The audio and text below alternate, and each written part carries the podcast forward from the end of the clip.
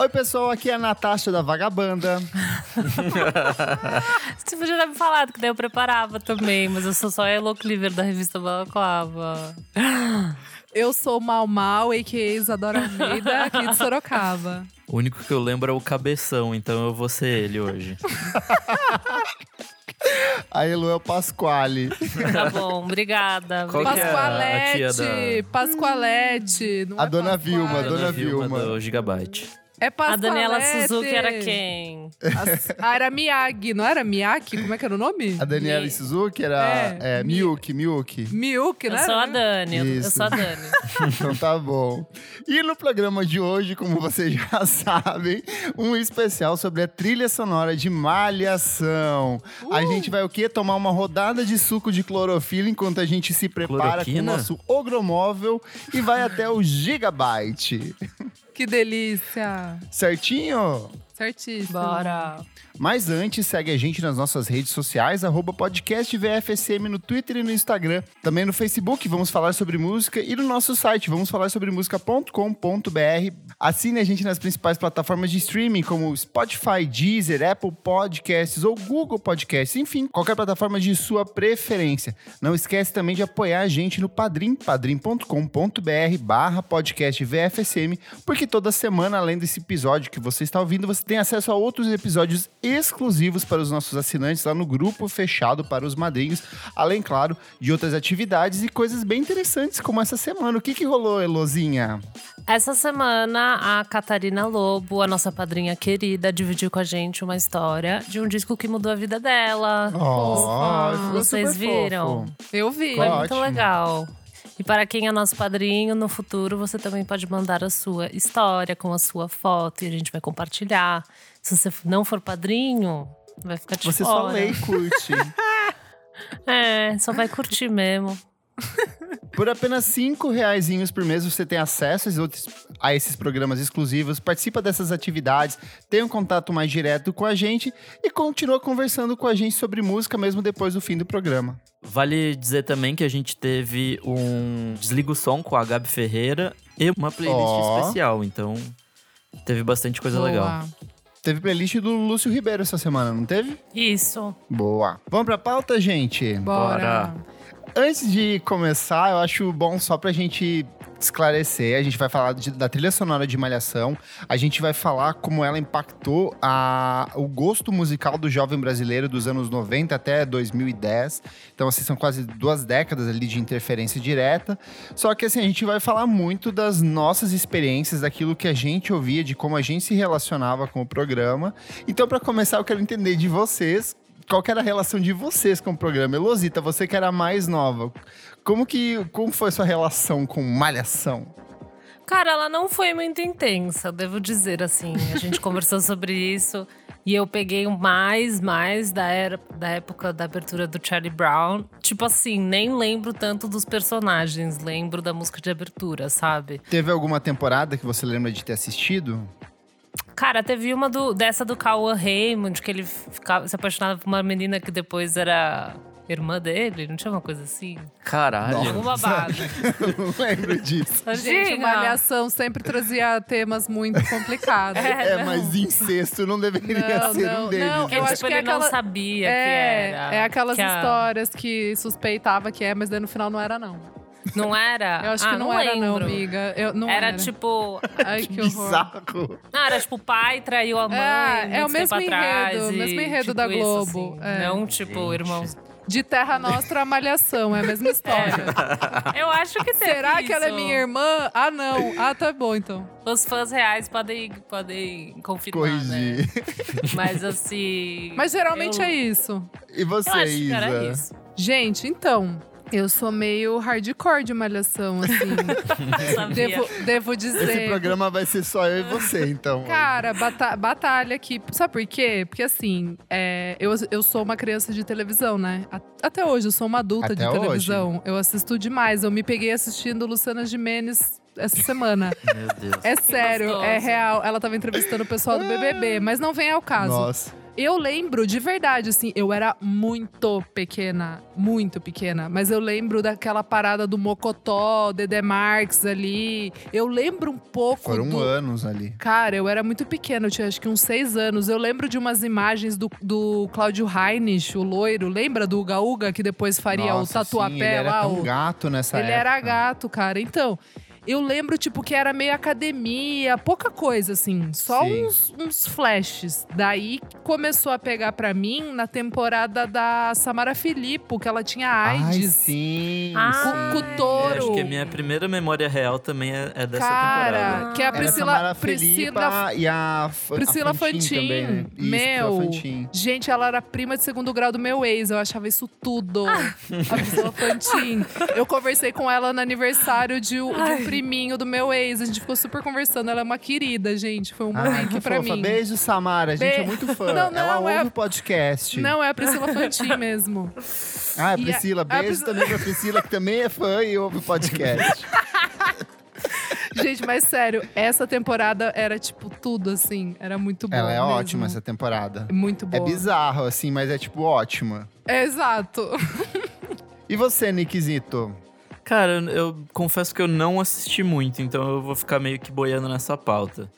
Mas eu louco. lembro muito da primeira abertura do Lulu Santos. Essa música é, tipo, é onipresente. E também lembro muito da música do Charlie ela. Brown, porque puta que pariu, como tocou essa merda. Acho que foi a música que mais Sim. durou, tipo, É. de abertura. E aí, quando trocou, acho que eu já nem assistia mais, assim. Eu, é, eu lembro mais ou menos dessa fase que era dentro da academia, tipo, de passar, assim, e tá vendo Sim, sim. alguma coisa. E quando foi pra escola, eu lembro mais, que era tipo aquela época do múltipla, múltipla escolha, coisa escolha, assim. é. Eu lembro um pouco mais, assim. É quando o Pascoalete compra o terreno, né? E daí verdade. vira, vira a escola. Saudades. Saudades no, no Léo Maia. Um beijo. Eu só queria entender por que que continuou o nome Malhação, sendo que não tinha mais ninguém malhando. Ah, eu acho que é questão de marca mesmo, assim. Tipo, não Exato. fazia mais sentido, tipo, escola múltipla escolha, sabe? Ou a cada temporada mudar. Coleginho. Como que ia É. ser o nome? Tipo, não... é, acho Sim. que Malhação tá bom. Já tinha virado uma marca mesmo. A, é, a gente vai ver daqui pra frente no programa. A Globo investiu uma grana pesada em cima do, do- da série em si, né? Cara, vou dar minha experiência, meu depoimento de vida, assim. Como Malhação mudou sua vida, Cleber? Cara, Nesse mu- momento, se- coloque o, o copo de água em cima do seu rádio pra abençoar.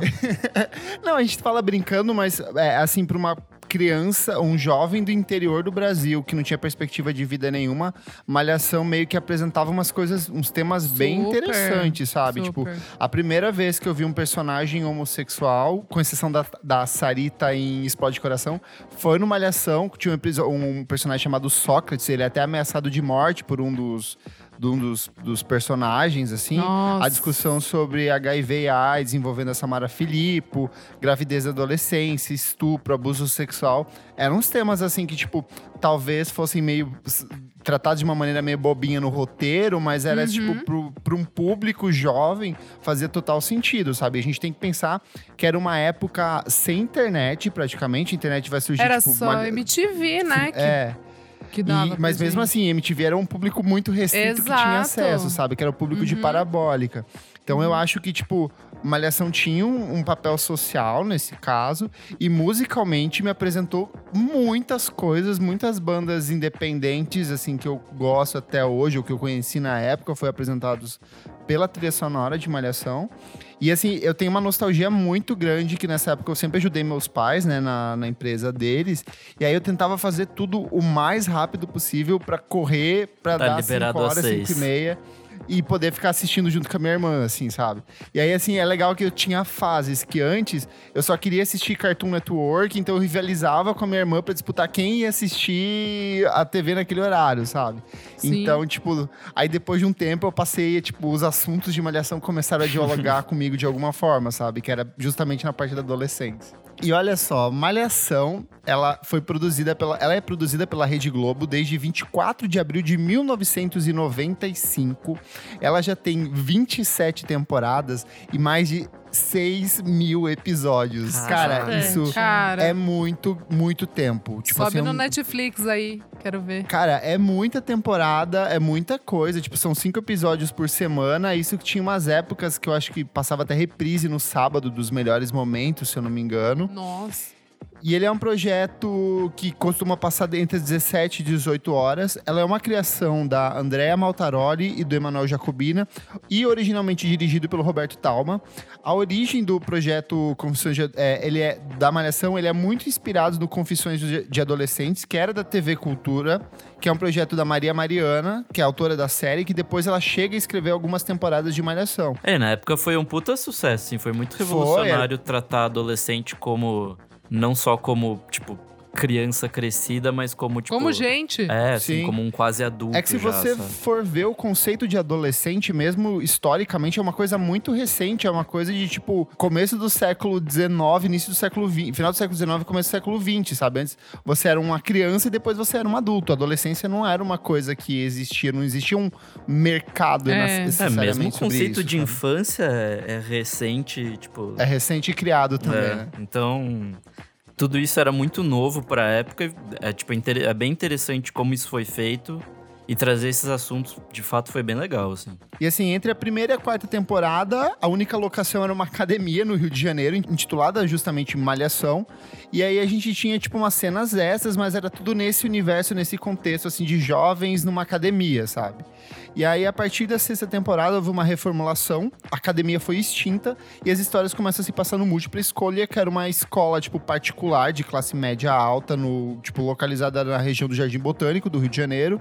E ela foi construída em cima do antigo terreno da Academia Malhação, né? Que daí é onde surge o professor Pasquale, tem, eu acho que toda a história da, da Samara Felipe, da Priscila Fantini, ela surge meio que nessa, nessa época. E aí a gente vai ter a partir da oitava temporada, e nessa época já tinha também o Guacamole, que era um, tipo, um barzinho que tinha Isso lá eu não lembrava. Nossa, eu não eu procurei. Eu procurei, eu não lembrava. Não É, e eu lembro porque me marcou, porque, tipo, depois o guacamole ele é vendido e ele vira o nome de Gigabyte. Então, assim, é Exato. onde surge a Dona Vilma, tipo, múltipla escolha passa por umas reformulações. Que a cada ano, tipo, é sempre bom explicar pra quem talvez não conheça esse contexto, todo ano é uma temporada nova, com temáticas diferentes, com jovens diferentes, que são, é normalmente um celeiro de atores da Rede Globo. Então são aquelas pessoas que estão fazendo, é, fizeram, sei lá, escola Wolf Maia e conseguem um teste de papel e vão e fazem uma temporada de malhação e Uhum. depois vão fazer outras coisas por ali. E ele revelou, tipo, uma porrada de talentos e não talentos da Rede Globo, né? Era tudo Sim. gente de 25, 30 anos fazendo papel de 15. Exato. Era É, isso é muito bizarro. estranho. 16, 17, aquelas pessoas com, com a barba cinza já, Eu lembro sabe? aquela, aquela época do touro, o maluco era gigantesco, Nossa, assim. ele era de gigante. 15 Mano, anos ia é- até aquele tamanho. Mas posso falar. É, não, não, 15 não, mas tipo. Tipo, eu era acho que muito eles- GH e anabolizante. Eu acho que essa puta pariu. Galera. Eu acho que essa galera, tipo, tinha uns 19, 20 e fazia papel de 16. É que tem muita diferença, né? Tipo. Sim. Tem É, demais Nessa época tem muita diferença. Mas eu tava olhando umas idades aqui. Por exemplo, Henri Castelli, gato, saudades dessa temporada, que acho que é a 9, não lembro. O Henri Castelli tem 42 hoje em dia e já faz uns 20 anos que teve esse negócio. Então ele, É tinha, ele- então É. ele tinha 20 anos, sabe? Não é tão bizarro. É tipo, sei lá, uns 3 anos, mas que faz muita diferença. E aí eu lembro também que eles colocavam, tipo, uma galera mais velha pra dar, tipo, um aval, assim, tipo, no Léo Maia. É, tem sempre um Claro, personagem sempre meio um, um ator consagrado da Rede Globo que surge ali pra, pra ser tipo um dos professores, né? É, eu tava passando pela TV, sei lá, faz uns seis meses, assim. E daí eu parei na malhação, que tava rolando ainda, né? Ainda E tem aí? no caso. Meu, muito engraçado. Mas eu tive a impressão de que eram realmente adolescentes que vocês estavam falando disso. E eram umas, umas crianças muito novas, tipo. É uma galera mais nova agora. É, daí eu não fiquei. Eu não sabia se era eu que tava velha, tipo, ou se realmente eles estão colocando pessoas com uma idade apropriada. Então, sabe? essas mais novas, eu acho que de fato é gente mais, tipo, muito novinha mesmo, assim. Até Mais teve, idade, teve né? uma temporada que tá reprisando agora por causa da pandemia que ganhou M, assim. Então, tipo, Sim. Não. o rolê tá É, mó é. legal. Eles adotaram uma, uma, uma, uma proposta de trazer temas bem espinhosos, assim, tipo Sim. abuso sexual co- cometido por membros da família, racismo, homossexualidade na adolescência. Então, de fato, eles abraçaram algumas bandeiras, assim, tinha até casal LGBT na trama, entendeu? É, essa é a Viva, Viva as Diferenças, que é a Isso, Malhação isso. Viva a Diferença. Daí teve a Vidas Brasileiras. Agora, agora cada temporada eles pegam uma frase que vai definir o que, que vai ser o tema, entendeu? Tipo, Exato. nessa Viva a Diferença eram várias amigas. Uma negra, uma, é, acho que descendente de japonesa, uma rica, sabe assim? Tipo, era um grupo de meninas, cada uma com suas diferenças, mas é, vivendo juntas, assim, sabe? Tipo, aprendendo juntas. Daí a vida brasileira focava em cada núcleo, tipo, o pessoal que morava na favela, o pessoal que morava em condomínio. tipo, é- era mais ou menos essa a vibe. Eu assisti um- um- uns capítulos, mas eu não gostei. Eu não- e eu não acho que é porque eu já passei da idade. Eu, eu sim- simplesmente não. Eu acho vazia, assim, sabe? Tipo, mesmo. é, se você olha a, a malhação. Miga, Amiga, se você for olhar se antigamente. Eu sei. Gente, posso gente terminar? assistia- Posso terminar? eu, estava, eu tava assistindo no Viva a, a malhação da temporada do Touro. E assim, tem uns fundamentos na- nas. co- É uma bosta. É uma bosta. Sim, é uma bosta. É horrível. Mas sei lá, tipo, traz umas coisas. Essa malhação, eu acho. Essas malhações. Eu acho que é o tão apelo rolando, nostálgico que você tá tendo. Amigo, amiga. não, não, tô falando de verdade, era uma bosta. Eu achei uma merda. Eu assisti no, no Viva. Só que tem um fundamento, traz alguma coisa. Essas malhações de agora, de verdade, tipo. É muito bobinha. Eles tentam deixar a- o negócio embasado, que ai, tem uma diferença e tal, e vamos viver as diferenças. Mas é, tipo, muito ruim, não traz nada de ensinamento. Isso que a gente tá falando, eu acho que não faz mais sentido ter malhação, entendeu? Por causa da internet. Entendi. Eu acho que ela fa- elas faziam sentido, as temporadas, simplesmente por causa disso. Elas traziam Ah, eu não inovação. sei, Isa. É que eu acho que a gente vive numa realidade muito nossa, assim. Eu acho que pra, tem lugares no país onde acesso à internet ainda não é tão, tão difundido do jeito que a gente tem, assim.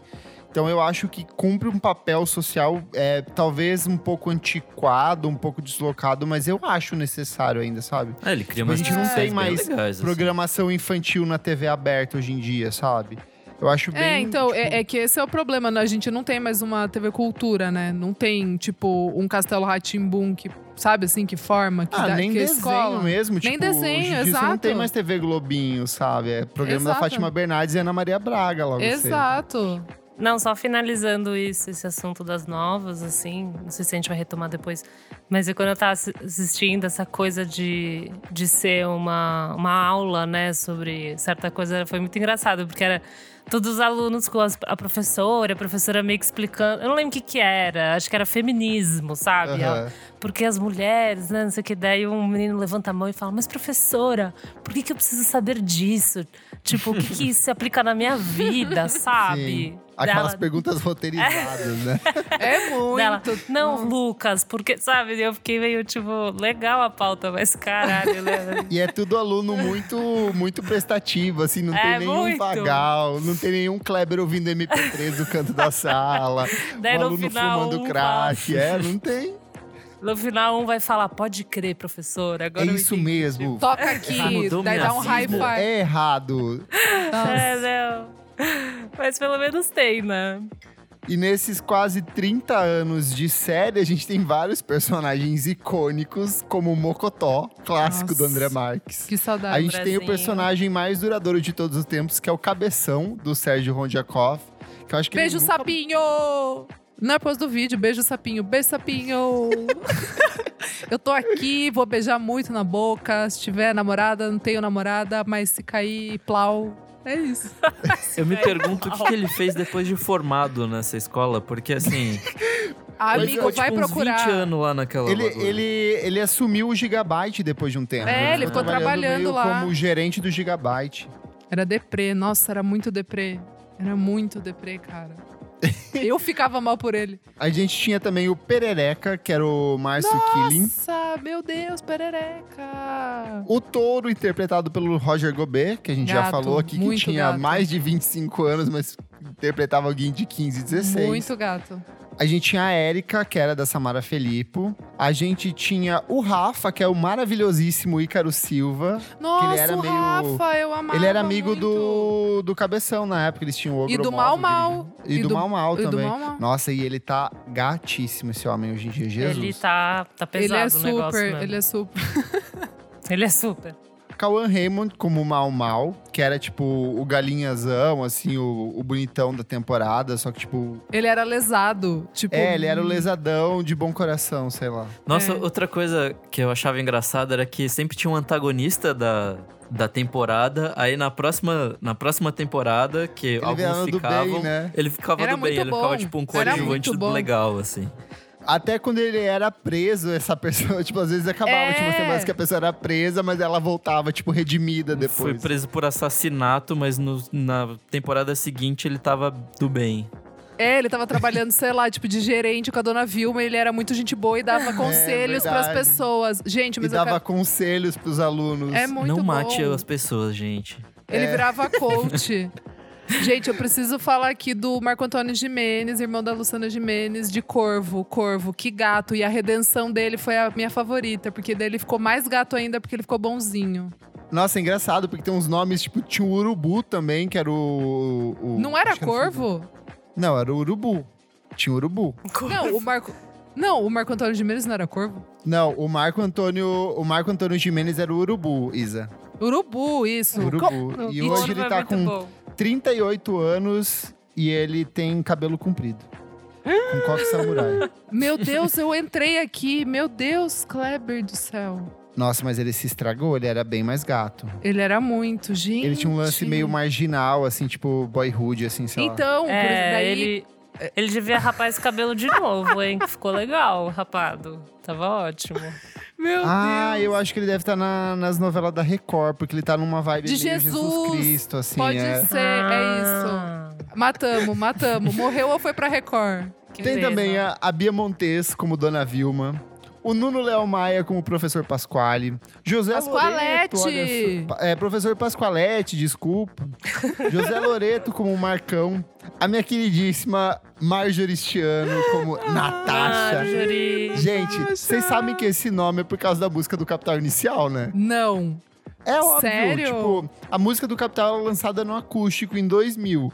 A Marjorie vem pra série em 2004 e tipo, nessa época a música ainda tava tocando muito nas rádios. Nossa, Então, é tipo, verdade. Ah, não sei que lá, saia de borracha, é, É, verdade. 17 anos e fugiu Exato. de... E todo o visual dela é a mesma Meu estética, Deus. tipo, da Natasha do Capital Meu Inicial. Deus, Kleber. Chocada. Eu tô chocada. Eu tô O chocada. cabelinho dela não dava nessa meio, época, né? meio, meio espetado com gel, né? O que, que era É, aquilo? tipo, assim. Foi, a- foi daí que surgiu Marjorie este ano. Hoje é atriz. Acho que ela é premiada no... É muito no, boa. Ou ela é muito boa. No ela é Emmy muito. Latino. No Emmy, no é? Sério? No Eu Emmy, acho que é. Eu, Eu acho lembro que, que, é ela assim. chegou a fazer show também na época, né? Sim, fez muito Eu show. fui. Teve aqui no clube, no Ipanema. Eu fui.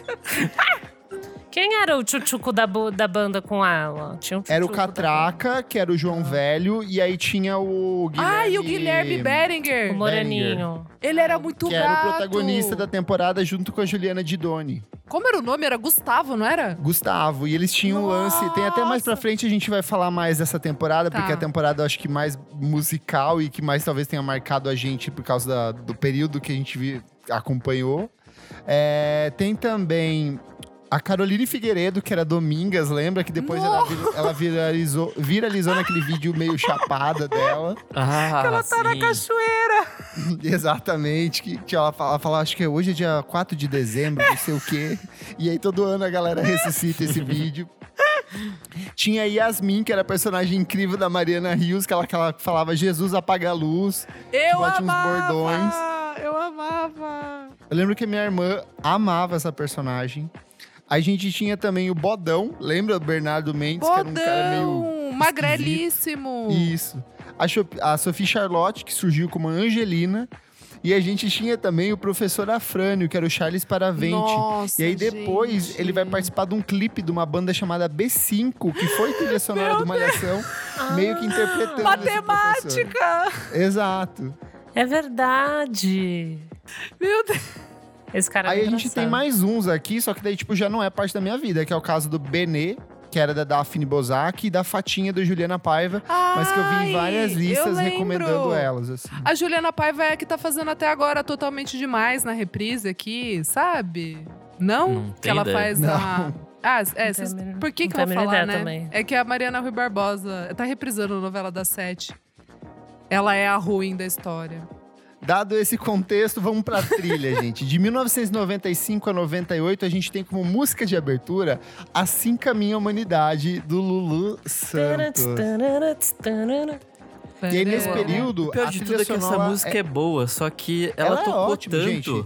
Que eu As já não pessoas consigo mais menosprezam ouvir. muito o Lulu Santos. Tipo, ele tem várias músicas muito incríveis. Essa, por exemplo. Eu amo Lulu. Lulu é um dos Ai, pra mim, eu, deixo, eu não ouvi por tanto tempo. Quando eu fui ouvir pra pauta, eu fiquei muito feliz. Me deu felicidade na ela é hora. assim. legal. Ela é fresh, ela é fresh ainda. Na hora. Eu, se eu não me engano, feliz. ele relançou ela numa versão meio remix há um- há uns dois ou três anos, assim, tipo, pra dançar na pista, sabe? Eu Nossa, sei que podia ele ser um remix lançou- Alok. Eu sei que ele lançou com aquele jet lag, aquela do Vamos nos permitir. Daí faz. Ah.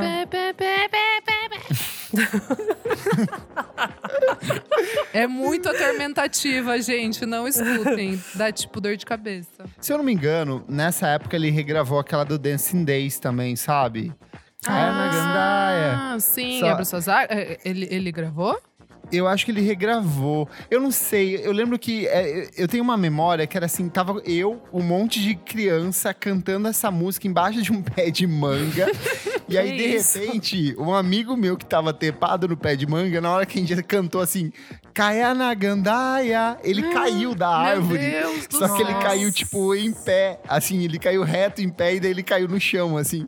E sabe, foi uma coisa que me marcou, assim. Saudades, Lucas. Espero que ele esteja bem. Então, E que não tenha mais caído de árvores, né? que não tenha caído de árvore. Mas eu acho que foi nessa época agora. mesmo, amigo. Eu lembro de. É, foi no final ter- dos anos 90, né? É, ele, ele tava muito estourado nessa época, assim. Sim. E aí, nessa época, a trilha sonora, ela era mista, ou seja, diferente das trilhas sonoras de novela, que era dividida em nacional e internacional, era tudo lançado em um CD só, só que ele se dividia em, em semestres. Então, tipo, o primeiro semestre saía uma parte da trilha mista e no segundo semestre saía outra trilha mista. E aí, nessa época, a gente tem o quê? A gente tem Skank, a gente tem o Rapa, a gente tem Patofu, a gente tem Cássia Eller, todos eles bem novinhos em começo de carreira, então, tipo, 95, 96, tipo, estavam começando a explodir. E a gente tem muito de axé, principalmente entre 96, 98. Tem vários discos que tem lá Companhia do Pagode, El Chan e todos esses fenômenos do axé na- como parte da trilha. Vocês lembram de alguma música específica desse período? Cara, não. É, eu acho que era Skunk. Ah, Patofu. Skank era uma coisa é, que eu tenho uma, uma Cara, bem nítido, assim, sabe? Patofu eu tenho. Qual que era? É, Acho que era sobre o depois? tempo. Quando de... Como é que é? Quando penso, Penso em, em nós nós dois. dois. É, Mas eu acho que era É que acho que isso é tempo, depois, não é? tempo, mano, velho, solta o vano, ainda eu sei. Pra Ixi. correr baixinho. Lembra? Eu acho que era meio que essa. Eu lembro de- pelo menos uma delas, assim. É. Mas a partir de 1999, com a sexta temporada, quem assume é Te Levar, que do Charlie Brown Jr. Acho que pô.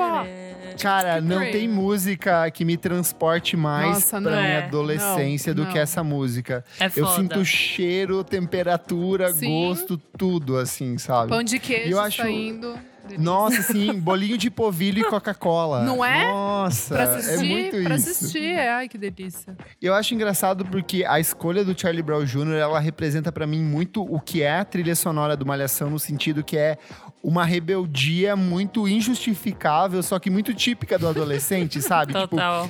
você está rebelde, você está revoltado com alguma coisa, você é roqueiro, só que você não tem exatamente uma indignação. Só que sabe? você mora numa praia, tá ligado? Tipo. Exato, você, Você tipo é um branco de classe raiva. média e você per- vive perfeitamente. É, com sua todas família as te dá tudo, você tem escola particular e você tá revoltado com o sistema. É tipo isso. Você não respeita seus Deus. pais, cara. Você briga com seus irmãos, cara. Você não, Não, tipo tira notas assim, boas no colégio. Vai lavar a louça, seu merda.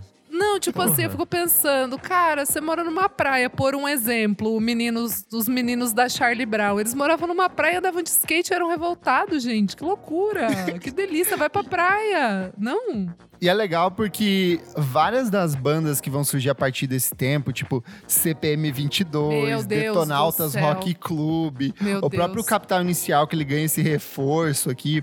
Todas eram bandas que eles tinham esse aspecto, tipo, nossa, como eles são agressivos. Nossa. Olha como eles usam um cinto de rebite munhequeira, Cristo. sabe?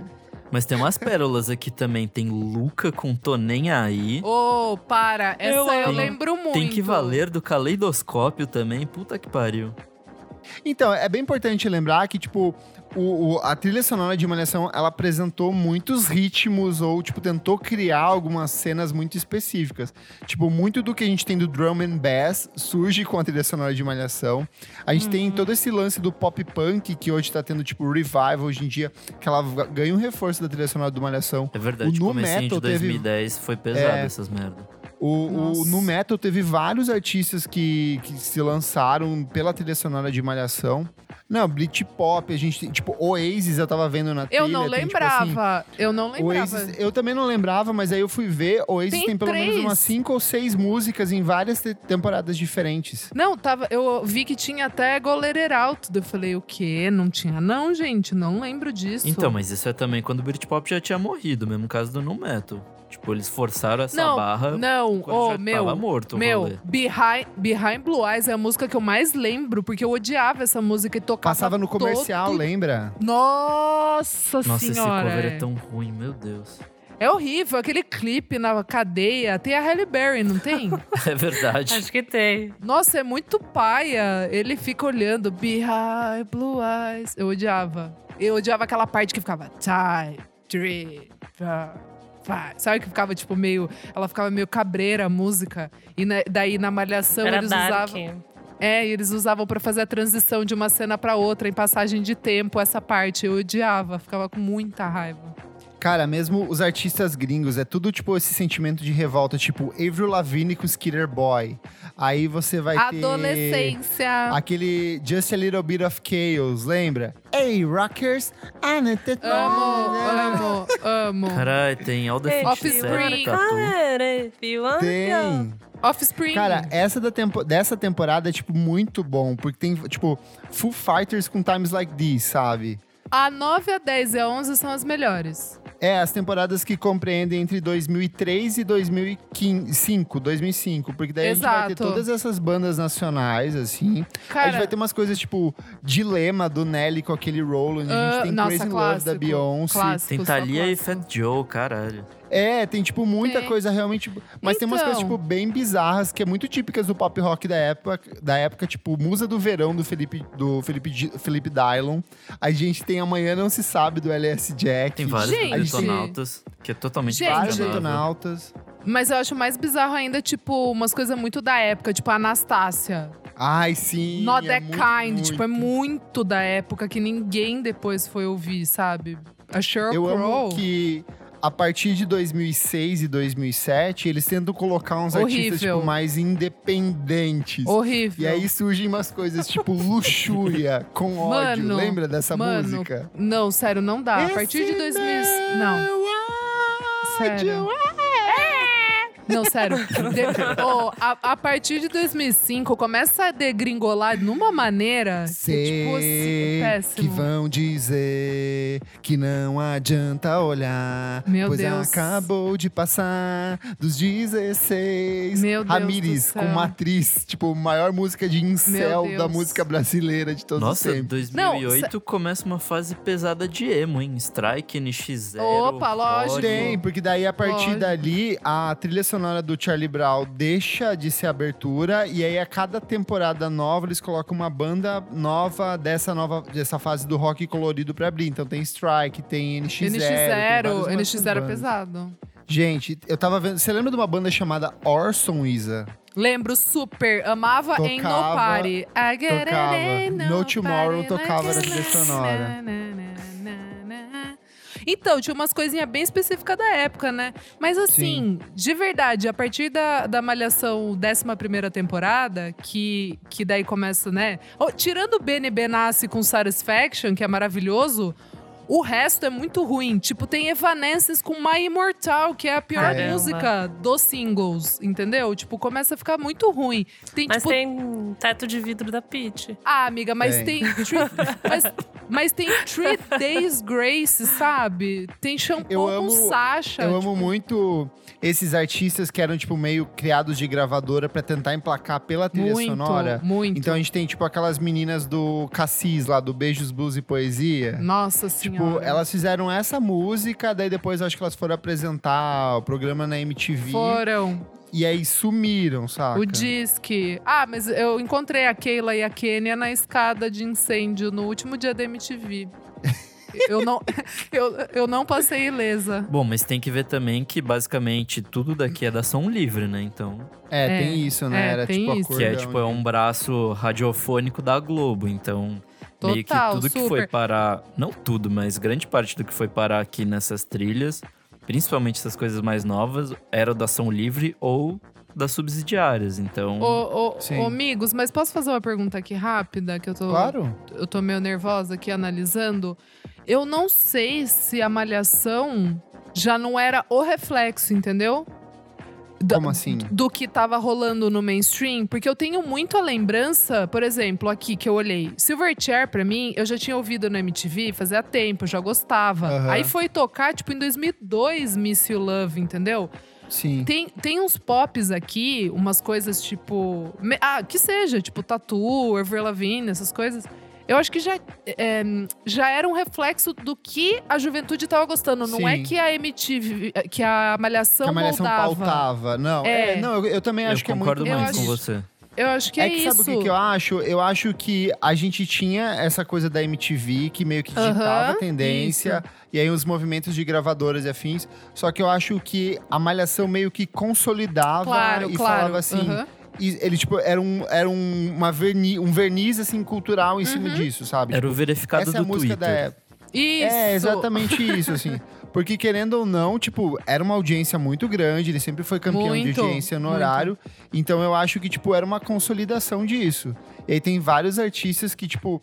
Eu lembro que, por exemplo, Luxúria vivia tocando na MTV, mas Uhum. foi só depois que tocou de fato na trilha sonora de Malhação que começou a tocar em outras rádios e teve, tipo, um alcance maior, sabe? É verdade. Aí, tipo, É. mas era um, eu acho que era um processo meio orgânico, assim, tipo, de construção e consolidação durante a Malhação, sabe? Sim, talvez até, até mais com bandas brasileiras, né? Sim, sim. Tem várias bandas aqui que é tudo banda que, tipo, só tem um single ou, tipo, uma música, tocou na trilha sonora de Malhação e simplesmente desapareceu depois. É, verdade. É, eu acho que até hoje, que é uma coisa até que a gente já discutiu no, no programa sobre trilhas de novelas, é que, tipo, estar na trilha de novela é uma chancela na carreira Muito. pesada, Sim. assim, tipo. Até pelo hoje. menos por algum tempo você vai fazer algum sucesso. Depois, Sim. não Uhum. sei, mas. É... Aí é legal que todo nesse contexto musical, em 2000, na 11ª temporada, eles tentam emplacar toda uma temporada trabalhada na questão musical, que é justamente essa temporada que a gente falou da Natasha, que é a- na, na trama, que é o Gustavo, que é o Guilherme Bering, ele é um garoto rico, guitarrista da Nossa. vagabanda, e é o encrenqueiro número um da escola, mas no Que fundo saudade. ele tem um bom coração, ele tem caráter e talento, e ele se apaixona pelo Juliana Didoni, que é o oposto dele, que ela era menina humilde, os pais dela, eles eram funcionários, eu acho que da, escola, lembra? meu Ela E era ela filha tinha do uma- Bedel, não era? É, do, tinha... do faxineiro. Isso, a mãe dela era. Deixa eu ver aqui, eu tenho certinho. A mãe dela que era a Lúcia Tássia Camargo e o, Ga- o pai dela era o Gari, que era o Ricardo Jesus. Petralha. Gari. E ela era bolsista da escola. Então, tipo assim, eles eu começam amava, meio eu que. amava. Era uma temporada muito legal, porque eles eram Eu amava. inimigos de começo, então você não tinha um par bem definido. Porque toda temporada de Malhação era assim: o primeiro episódio ele já pautava quem seria o, o casalzinho romântico até o final da temporada. E eles viveriam nesse. nesse Vai é, e vem da juventude. conflito. Vai, vem, ata e desata, e daí de repente o mocinho tava transando com uma outra menina, e aí ela descobre. Com a Natasha mesmo. Exatamente. Então, tipo, E a Natasha, ela era o elemento de caos nisso tudo, porque ela, tipo, ficava armando coisas para acabar com o relacionamento deles dois. E ao mesmo tempo que o Catraca era apaixonado pela Gente, Natasha, assim. como eles, como eles renderam essa temporada. Eles não queriam que acabasse porque foi muito sucesso. Eu lembro que eles ficaram, tipo, rendendo assim. O Catraca acho que até fez participação na próxima. Se- não, na- todos eles praticamente continuaram na próxima temporada. Eu acho que só talvez o, o, o- Se eu não me engano, o Guilherme continuou, o Guilherme Beringer, mas a Juliana Didoni eu acho que foi fazer outras coisas na Globo. Eu, eu acho que foi a Natasha e o Catraca, porque acho que eles mas a Natasha repetiram de. continuou porque ela teve a redenção dela, ela virou do bem depois. Eles repetiram de ano, não era um negócio assim? Eu acho que eles repetiram de ano e continuaram. Meu, a música da Natasha era I hate everything about you. Lembra? Ah, mas tinha também aquela do Eu posso tentar Ah, te sim. esquecer. Mas essa era mas dela. Ela, você ela cantando. Ela lançou depois. Ela lançou. Eu ela lembro lançou. que, tipo, a, a gente assistia a novela e aí tinha o- no comercial a divulgação do CD dela, sabe? Super, com o clipe no castelo, lá naquela Não, não é no sala. castelo, é naquela, naquela mesma escada que vários artistas brasileiros já gravaram, É, sabe? então, acho, Muito acho, bom isso. acho que até a Valesca Popozuda fez lá. Tem, tipo, tem Pablo Vittar, tem acho que a Anitta, tem um monte de artista que fez essa mesma É aquelas, bizarra. é aquelas casas em Itaipava que é barato o aluguel, daí a galera já, tipo, passa o contato lá daquele casarão de Itaipava pra eu fazer a gravação do clipe. Cara, ele não tem com- ideia de que escada vocês estão Tô com, tô com um artista ótimo aqui pra lançar. Você, eu tenho certeza que você já viu, Nick. Tipo, você já só viu não lembra, certeza. mas já viu. é. viu com certeza. Vários clipes brasileiros. E ó, a partir da, da 15ª temporada, como a gente disse, tipo, deixa de existir o Charlie Brown na música de abertura. E aí a gente vai pra Strike, NX0, a gente tem Rory, Banga La Fumenga, que tipo, whatever. A gente tem Marcelo D2, a gente tem J Quest cantando Tempos Modernos, a gente tem Nando Reis cantando Família, Pete cantando. Ah, isso é uma coisa bem importante. Eles começam a pegar grandes nomes da música brasileira, do rock, do pop rock, pra reinterpretar clássicos ou músicas, tipo, muito cultuadas como tema de abertura. Então a gente vai ter, tipo, Pete com Agora Só Falta Você, Meu Raimundos Deus. com Vida Inteira, Titãs cantando Pro Dia Nascer Feliz. Aí vai pra umas coisas mais recentes, tipo é, Carol com K com Bate a Poeira, o Arnaldo Antunes com Põe Fé que já é, e o mais recente que é o Milton Nascimento e a Isa, com a reinterpretação de Paulo e Bebeto. Isa, você acha que se Strokes tivesse tocado na trilha de sonora de Malhação, o Brasil seria diferente hoje? Gente, eu acho que não. Até porque tocou The Hives e o indie não foi bem aceito na Malhação, graças a Deus. É Deixa engraçado, não, não tocava índia assim, Sabe né? por E, quê? tipo, Porque o indie realmente não era pop. Tipo, ele, Sim. ele realmente era indie mesmo. Era uma coisa muito mas nichada. tocou The Killers. Então, mas daí já é em 2005, que daí já tá ali, já tá pra degringolar, pra acabar também, né? A, a- a coisa de trilha da malhação, né? Assim, de ser uma Sim. coisa meio de reflexo do que tá rolando. E eu Ah, realmente mas Killer acho... já era gigante na época também.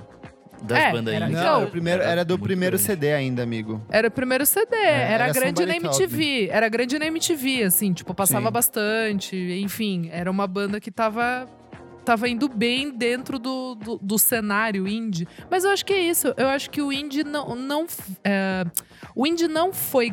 é, grande até 2010. Eu acho que muito de banda tipo o Tudor Cinema Club, com essas bandas o indie virou grande e daí a galera voltou pra trás pra conhecer. É Sim. aquele papo que a gente falou, que a galera foi conhecer Strokes com o Angles. A gente sabe Sim. disso, que o grande público parou pra ouvir quando saiu o Angles. Tinha muita gente que não, que não, conhe- que não conhecia. Eu acho que se deve muito a essas bandas, tipo Tudor, é, quem mais que é divertido? É indie de pista, né? De, de baladinha. É, Phoenix, Passion E- Pit, é, MGMT, Passion essas Pit. bandinhas, assim. Exato, eu acho Nossa, que é muito só disso. um parêntese sobre programação musical da TV aberta. Hoje em dia eu acho muito engraçado que esses programas de esporte, tipo da Globo, fica colocando umas músicas indie nova que é muito divertido, assim. Sim, é muito Toca bom. DX, DXX é o campeão É desses programas. o Fantástico, sério, o DXX ele é sustentado pelo uso de, tipo, do, do primeiro disco na trilha sonora do Fantástico em matéria investigativa. Assim, É, come- toca. começa o tan tan tan tan tan tan tan tan tan tan daí, tan, daí a cabrita entra. E hoje chegaram Denúncia. os números A de sobrevida sabe, dessas bandas é- depende do ECAD, né? Tipo, Sim. Ah, mas é, né? Fazer? Vocês chegaram a descobrir algum artista por conta da trilha sonora de Malhação? Hum, Ai, amigo, acho que conscientemente. Não, sabe assim? Descobrir. Não, acho que na época. Eu não sei. Não sei se foi. Ai, cara, eu acho que, tipo assim, essas coisas bizarras, tipo LS Jack. É, eu, eu lembro que. Não, Detonautas foi pela MTV, lembro que passava tocava na- É, É que Mas na época tocava tudo na isso era tipo um rádio. ecossistema que tocava em rádio. na rádio tocava em tocavam essas lugares, Tocava em programa né? de TV. Então, tipo, acho que não Ó, era só só de lá. lá. É, e eu acho que assim, por exemplo, Paralamas, Jota Quest, essas, é, sei lá, tipo, brasileiro, né? Assim, eu acho que já tocava em outras novelas, então não foi pela Malhação. E pela MTV mesmo. Cara, eu acho que não. Eu acho que eu não conheci nada, né, com a Malhação. É, tipo, ou Cara, eu talvez acho eu, que tá- tenha conhecido, mas não é nada que eu tenha me apegado de, de fato. Sim, pode ser. É, porque eu tô vendo assim, tem umas coisas bem interessantes aqui. Tem tipo, The, ah, The Magic Numbers, tem Katie Tunstall, tem. Então, deixa mas eu acho que. aqui Mas mais. tocava. Que na- brisa. já, já tocava na rádio isso daí. Tem Kings of Leon. Qual? Molly Mas- Chamber? Não, tem. Sex on Fans. Fire. Fans? Nossa, isso é Aham. do terceiro, quarto disco, sei lá. Quarto disco já. Mas como assim? Que, que temporada é essa? Mas acho que É- é aquelas músicas de fundo, sabe? Que não é de ninguém, nem É, toca. então isso é uma coisa bem importante que a gente acabou não falando, mas que muitas dessas músicas elas não entravam aleatoriamente, elas eram música tema de algum Personagem. casal específico, né? Era o Que a gente falou na tri- do, do Isso, negócio. a gente falou inclusive naquele especial sobre músicas de novela, as músicas nunca entram por acaso, elas são sempre relacionadas ao personagem, ao casal, ao momento de tensão na trama, e às vezes a letra não faz o menor sentido do com o que tá rolando, assim, tipo, é Total. outra pegada, mas ela entra como música tema daquilo, né? importante é Então, sentir. mas, da- mas tinha muita música também, que é tipo, por exemplo, essa do, do Kings of Leon. Não lembro. Acho que, acho que é impossível, assim, se, se tocou com- em casal, eu não lembrar, porque eu vi Malhação pelo menos uma semana de capítulo de todas as temporadas, até hoje. Mas assim, tinha, por exemplo, o Satisfaction do Benny Benassi. Não era trilha de nenhum casal, de ninguém, mas tocava sempre na transição de uma cena pra outra, em alguma festa. É, são essas músicas que são meio tipo só pano de fundo, assim, sabe? Ó, mas aquela Tem Que Valer do Caleidoscópio Nossa. foi total malhação. Essa eu Nossa, descobri Essa por ali foi, é verdade. essa e foi, rolou essa só ali, sabe? É Eu acho verdade. que a, a outra, a Tô Nem Aí da Luca, Nossa, Sim. Acho que também, né? É que isso Eu acho que ela, ela saiu caralho, meio né? que na. é, ela tocou em qualquer lugar, né? Ela, essa música Tocou fez tipo muito. essa e Nossa, Porta amiga, tocou Aberta. demais. Eu tô demais. tentando pensar se eu realmente peguei dali ou se foi só, tipo, consequência de ter tocado muito em todos os lugares. Mas eu lembro, É que você era pra mim é bem do universo época, da né? Malhação. É, total, assim. Tipo, Por isso que de na minha 2000. cabeça tá tudo misturado. Essa da décima temporada é que ano? 99? É. Não, Não, é não. 2003, 2000. 2004, eu acho. 2003, 2003, 2004. É, uns 10 anos de idade. Não dá pra ser, eu não vou saber distinguir. É, então, isso que eu Realmente. falei. Acho que inco- é, pode ser inconsciente, assim, mas... Cara, se bem que não, não conheci nada lá, não. Eu assisti MTV, MTV tocava tudo antes. Nossa, cara, tem umas coisas aqui muito insuportável, tipo aquele seu Cuca, já que você não me quer Nossa. mais. Nossa, tem de Bob, De Bob. Deus. Que tem aquele ano é esse? B5 que a gente falou com só mais uma vez. Tem Lila com Te Procuro. Eu amava todas essas. Eu só tan, tan, quero tan, tan, ficar com você. Deixa eu ver o É que que eu acho mais que também que a tem gente aqui. não tem o, o recorte que a gente não descobriu música por lá, porque a gente é meio que chato de música e já descobriu coisa por outros lugares. Mas acho que muita Sim. gente que não teve acesso, que não tem um interesse igual a gente tem, acaba descobrindo muita coisa por lá, assim. Sim. É, eu lembro que, tipo, eu via muito mais rádio nessa época, sabe? Assim, eu amava ficar ouvindo É, rádio o dia inteiro. Pegava bastante coisa. Então, assim, pra encerrar, gente, como que vocês interpretam a trilha sonora de Malhação? O que, que vocês acham criativamente, qual foi o impacto da trilha sonora, tanto pra vocês quanto pro grande público? Isadora, Ah, eu acho que a, a trilha da Malhação ela é interessante porque ela é meio que ela, ela meio que antecipadamente o que viria a ser o consumo do jovem, de ser meio que uma playlist mesmo, de ser bem eclético, de moods, né? de mood, de tipo ca- e cada vez a cada ano mais, né? Porque a cada ano foi entrando outros tipos de, de gêneros musicais. Eu acho que tem até sertanejo. Tipo, Sim, mais recente teve mais, bastante. mais recente teve bastante. É, mas acho que até, tipo, em- nas primeiríssimas tinha, acho que um Chitãozinho Chororó, um negócio assim. Enfim, Tinha, tinha sim. eu, eu acho que é... é... porque tinha personagens que era, tipo assim, o personagem Isso. peão de Isso, boiadeira. Exato, exato. O É jovem agroboy. bem- que daí era o primo gato de alguma amiga que deixava todo mundo louca querendo pegar o cara. Treinava Enfim, com pote de feno, né? Tipo.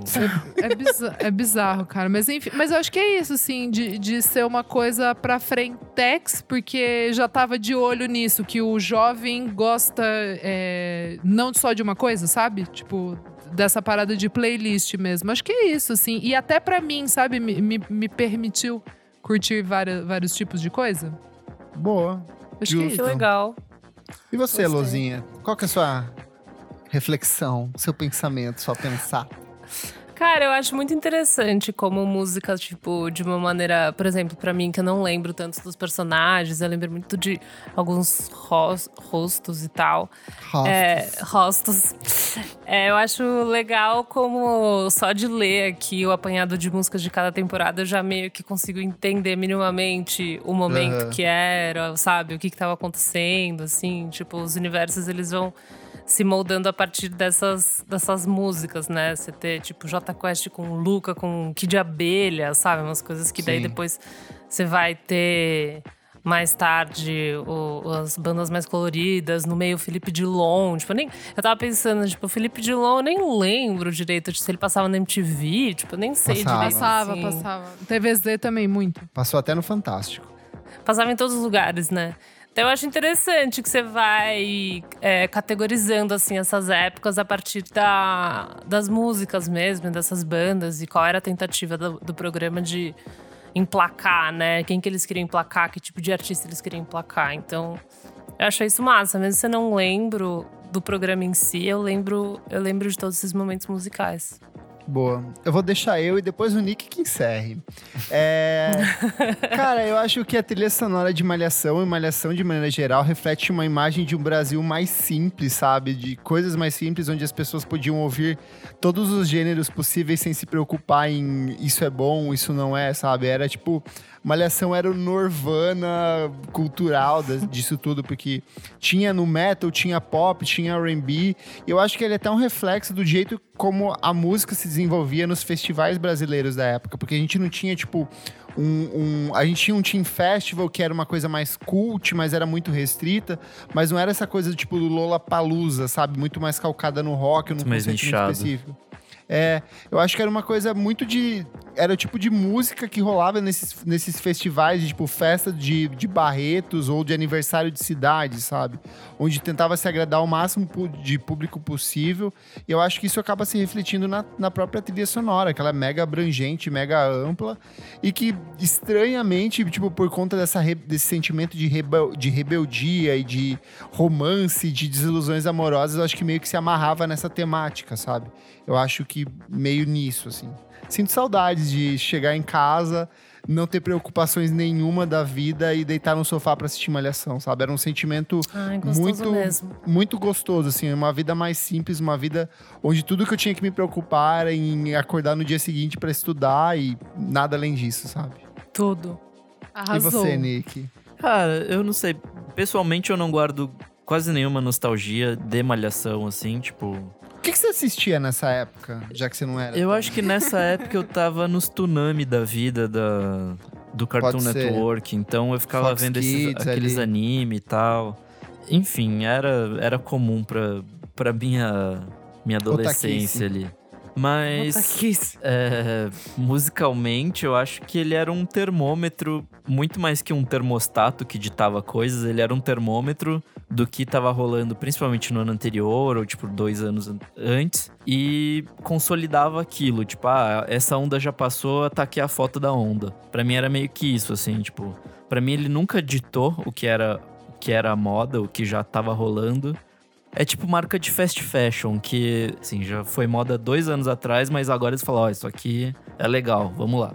E para ajudar a gente aqui nessa discussão, eu fiz uma pergunta lá no nosso grupo fechado para madrinhos no Facebook. Eu falei, galerinha do Múltipla Escolha, mande aí seus depoimentos, quais são suas recordações do programa e que músicas ou artistas mais marcaram vocês e vocês descobriram assistindo Malhação. E aí tem comentário do Matheus Watanabe. Ele falou: se já fui um projeto de emo, foi por causa de Matriz do Ramires, que tocava na 13 terceira temporada. Que também tinha Vento do Los Hermanos. Não é de longe a melhor temporada, mas eu adorava essa música.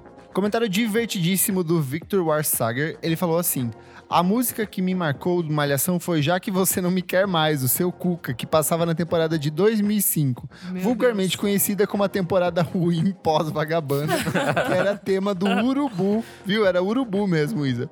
Meu relato quanto à Malhação, além de ter visto desde pequeno, foi já ter feito o teste, pasmem, para a Malhação, para a temporada de 2014, Caramba. tendo ido Meu até um Deus. pouco além do processo. Olha só. Eu Ele amei. falou também. E fiquei muito chocado do Dilcinho ter gravado uma versão dela.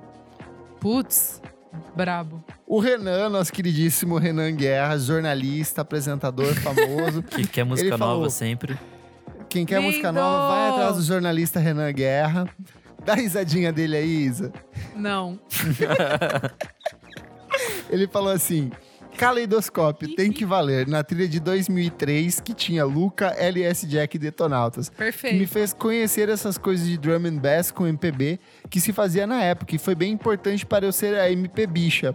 Só fui descobrir esses tempos atrás que o Gui Borato era parte da banda. Risos, risos, risos. Chega, Giborato! E o último comentário do Iberê Borges que ele falou: Creed, todas. Ô, ô, ô, Iberê, você é demais, meu querido. Que saudade de você. Verdade, cridaço, cridão. Tocou em tu, todas, Acho acho. que tocou em dessas- todas as temporadas. Não, sério, dessas, dessas temporadas que a gente falou, tipo, da 10 a 14, deve ter, tipo. Quando não era o Creed, era o Ed Vedder fazendo um cover de Creed. Nossa. Então é isso, gente. Relembramos aqui, matamos a saudade de malhação. Estamos terminando nossos copos de cloro, suco de clorofila. O Gigabyte gente. está fechando, mas você ainda pode dar suas impressões sobre como era assistir malhação. Conta sua recordação, qual música, qual artista você descobriu, o que você mais sente saudade desse período. Certinho? Certinho. Certo. Vamos para o próximo bloco do programa.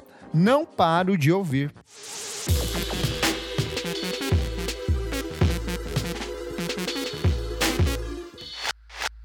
Chegamos aqui ao segundo bloco do programa. Você precisa ouvir isso. Klebs, o que, que é esse bloco? Nesse bloco, as últimas novidades do mundo da música, discos, singles, clipes, remixes, tudo aquilo que saiu nos últimos sete dias e que a gente não para de ouvir e traz pra vocês. E o que, que você não para de ouvir? Olha só.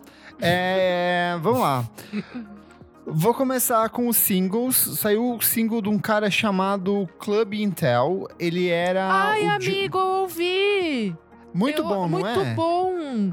Ele é o John Widerley, ele era integrante Gato. do Be Your Own Pet, que é uma banda punk dos anos Nossa, eu 2000, que amava, fez um eu sucessinho. amava Era uma banda isso. muito legal. E ele tá ele um foi gato. depois pra uma outra banda. Aí ele se juntou com a Madeline Falling, que é uma das metades do Coates, e mais um músico de apoio do Coates. E ele chamou o Johnny Gill, que é o, do- o líder do Chromatics e um dos principais idealizadores do Italians Do It Better, pra produzir essa música que se chama Crush. E é um Nossa, baita synth popzão com pegada também. meio dream pop, total anos 80, então tipo muito gostoso de ouvir pra quem gosta de Chromatics. É, saiu também o novo EP do Rico da Lazan e é lindíssimo. Ele se chama Dolores Dalla Guardião do Alívio. É o primeiro trabalho dele de inéditas de 2017, depois de todo aquele rolê envolvendo o Pablo Vittar e a música do Carnaval e mais um monte de gente tentando cancelar ele. Sinto dizer, gente, não conseguiram porque esse trabalho é maravilhoso, é um dos discos mais é um EP, Ai, são só bom, quatro faixas. ouvir. E ele é muito bonito, ele é muito. Eu acho que é o trabalho mais sensível da carreira do da Lazan. Eu gosto disso, ele canta muito sobre amor, sobre as dores dele, sobre as vivências dele. E tem Braille, que é uma música que ele lançou ano passado, que eu já falei aqui Nossa, no música programa, é que ela muito é boa. muito bonita. É muito bonito e você ama, eu lembro super. Nossa, é emocionante. O EP todo tá muito emocionante, então, tipo, para uns minutinhos pra ouvir que vale muito a pena. Também saiu o novo álbum de estúdio da Mamundi, chama Mundo Novo. Como o próprio nome diz, ele é o trabalho mais diferente da carreira dela, é um ponto de partida para uma nova fase. Ele é muito mais voltado a MPB. Eu acho que ele evoca um pouquinho de Marisa Monte em alguns momentos, um pouco de Djavan, de Caetano Veloso. Ela deixa de ser a cantora e compositora, ela vai mais para se relacionar com outros artistas, um pouco de intérprete, tem muita participação de outras pessoas. E eu acho que é um trabalho que vai aproximar ela do grande público. Assim, eu acho que ela vai, tipo, é o típico disco que vai ter trilha sonora em novela, porque tá com um lançamento por gravadora pela Universal. Então, assim, desejo todo o sucesso do É, mundo. eu acho que já passou da hora dela fazer sucesso no mainstream, nossa. assim, porque. Eu Gente. acho que, tipo, tem umas músicas aqui que são super Eu trilha sonora de entendo. novela das sete, assim, eu, Eu acho que pode entendo. virar agora, sabe? Então eu torço muito por ela. E é um EP bem. É, é, é uma- ela fala que é disco, mas tem 20 minutos e sete faixas, sabe? Sendo que uma é Amo. uma introdução. então eu considero EP, mas se ela falou que é disco, então não tenho o que discordar. Mas eu acho que eu vou até puxar a discussão, mas eu acho que a Isa vai se com- complementar. Preciso falar de cromática da Lady Ah, Gaga. eu vou falar também. Eu, eu- olha Vamos como falar eu sou, então, gente. Olha como eu sou fofa. Eu, é, eu sabia que você ia puxar e eu trouxe só uns meus, tipo, os meus pontozinhos, assim. Não, eu, que é, eu queria conversar. É porque assim, vocês sabem que eu não sou fã de Lady Gaga, não gosto muito do trabalho dela. já falei da Jura? Eu não sabia, eu não sabia, eu não Você não lembro. ouviu a edição que o do artistas que a gente. Todo mundo ama, a gente odeia? Eu falo da Lady Sim. Gaga. Gente, eu não lembrava que você não gostava de Lady Gaga. Mas assim, ele é um disco muito legal. Eu, acho que é o trabalho mais legal da carreira dela, desde o The Fame Monster. Monster. uhum. Porque ela entendeu que o que ela faz de bom é o pop farofa, sem Uhum, Total. Total. Sem grandes conceitos, sem performances Sim. bizarras. É entrega de pop, chicletão, música pra dançar na balada, pra suar o sovaco, suar a virilha e, tipo, se divertir. Do tempo inteiro que eu fiquei ouvindo esse disco, eu me diverti. Eu também. Então, tipo, ele, ela abraça um conceito de brega que, é, que funciona muito bem. Tipo, Ah, a própria capa, meio- aquele clipe. a capa, o clipe, tipo, tem todo um conceito que é meio de drag queen, assim, de tipo aquela peruca É mal verdade. colocada. Eu ainda acho que mesmo nisso tudo, tem algumas músicas que são, tipo, terríveis, tipo aquela One Thousand Doves, próximo ao encerramento do disco. Nossa, é uma letra muito ruim. eu Amigo, ainda não fico um prestei pouco... atenção ainda muito nas letras, confesso. Eu ouvi duas vezes o, o álbum. Eu não parei Cara, muito... Rain on, Rain on Me com a Ariana Grande, assim, tipo, que música Não, perfeita. maravilhosa. Maravilhosa. É, tipo, muito boa. Eu gosto muito de The Stupid Love, já que foi, tipo, o primeiro single. Mas eu acho que a música que eu mais gostei é Plastic Doll, porque eu acho que é a que mais dialoga com o conceito de disco. E é o típico caso de uma música que parece pronta pra Gaga fazer o clipe e fazer o singlezinho dela de sucesso, assim. Então, desejo todo o sucesso do mundo, a, a jovem cantora Lady Gaga. Não odiei o disco, não vou fazer resenha, porque eu também não sou obrigado a aguentar fã chato depois falando: ai, esse disco não é um 7, esse disco é um nota 10, é o revival da Gaga. gente, teve gente me mandando mensagem de 4 expressão. horas da manhã, sabe? Tipo, relaxa, Little Monster. É isso, eu gostei, achei um disco divertido, mas é só isso, um disco de pop farofa, chicletão que Delícia. vai. Sucesso, parabéns, cantora Lady Gaga. É, só vou complementar rapidinho aqui. Por eu gost- favor, vamos lá. Elô também, fica à vontade de falar. É, então, que começa com o instrumental ali, aquele, né, o cromática. Eu, eu assim, quando eu ouvi, eu, eu falei, nossa, não precisava. Mas daí quando eu li é, uma explicaçãozinha dela no, na Apple Music falando que.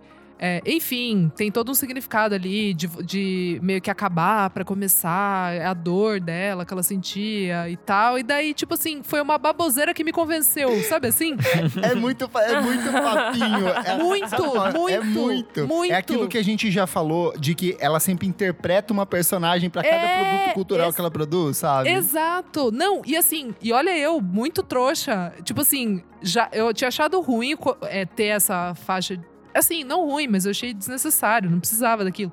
Mas daí, lendo essa explicação babaca dela, eu achei legal. Eu falei, "Ai, Ela é Gaga, muito truqueira. Ela é muito mui- ela eu é acho que muito." é esse é a minha, a minha rusga assim com a Gaga, é nisso, do sentido de eu não tenho problema que um artista me engane, mas eu não gosto de saber que eu tô sendo enganado, sabe? eu Sim, acho que ela sim. deixa muito aparente essas coisas. Sim, sim, pode crer. E daí, e daí, dito isso, eu amei Alice, que é a primeira. Achei a letra divertida Nossa, eu achei ali. horrível. Eu É uma das amei. que eu menos gostei. Eu amei, eu amei. Foi uma das que eu mais gostei.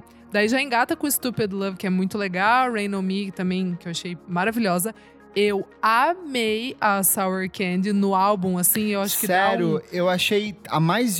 Tipo assim, é que eu achei que ela poderia ser uma música de qualquer outro artista. Ah, sim, Podia ser, mas- tipo assim, Ah, mas, ah, Ariana falando de- Grande com BTS. Claro, Sabe, claro. podia, é, é, foi, é música de chart pra, tipo, impactar, porque vai pegar o público de K-pop. Exato. Mas eu acho errado cobrar personalidade na- no pop que a gente tem hoje em dia. Exato, por isso que, assim, Não, o mas álbum ela tem inteiro... umas várias músicas nesse disco, assim, que ela traz a personalidade dela. Tipo, a própria Plastic Doll é, é, tipo, puro gaga, sabe? Stupid Love é puro gaga da fase Fame Monster. Aí, tipo, Sour Candy parece que, tipo assim, preciso dialogar com o público fã de K-pop. Como eu vou fazer Sim, isso? Vou trazer sim, um grupo trazer- de K-pop, Exato, sabe? é. É mais Mas, nesse ah, sentido que me Eu, incomodou. su- eu super entendi o que você tá falando, mas como é um álbum de pop farofa no ano de 2020, em que o K-pop está gigante e a gente já sabe de tudo, tocou no Coachella, enfim.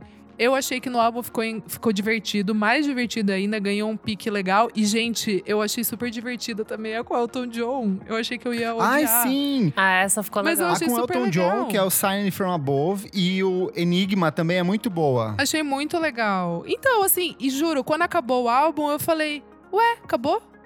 Sabe assim? É, Foi bem, é tipo, não, eu não senti o peso de ouvir ele, sabe? então, e ele Diferente tem 50 do minutos. e do Art Flop, que eu acho assim, meu Não, Deus, não, que é hora muito acaba chato. esse disco. É. Não, sério, o Joanne, eu lembro que eu ouvi assim, eu falei, nossa, que álbum chato, cara.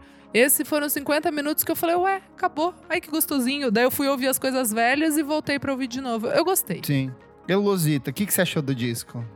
Eu achei divertida, tô num grupo com várias gays, e daí quando saiu elas estavam tipo, eu não acredito, que maravilhoso, eu estou chocada. Eu fui ouvir, né? Porque eu fiquei assim, gente. É, foi uma eu comoção gostei bizarra. assim. bastante. Foi uma comoção bizarra. Eu gostei de várias músicas que ela. que é um pop farofão, mas a letra, tipo, às vezes é meio deprê, ou tipo Free Woman, né? Que ela fala sobre ser uma mulher. Então acho que às vezes a É, letra essa é traz sobre essa coisa. abuso, essa letra.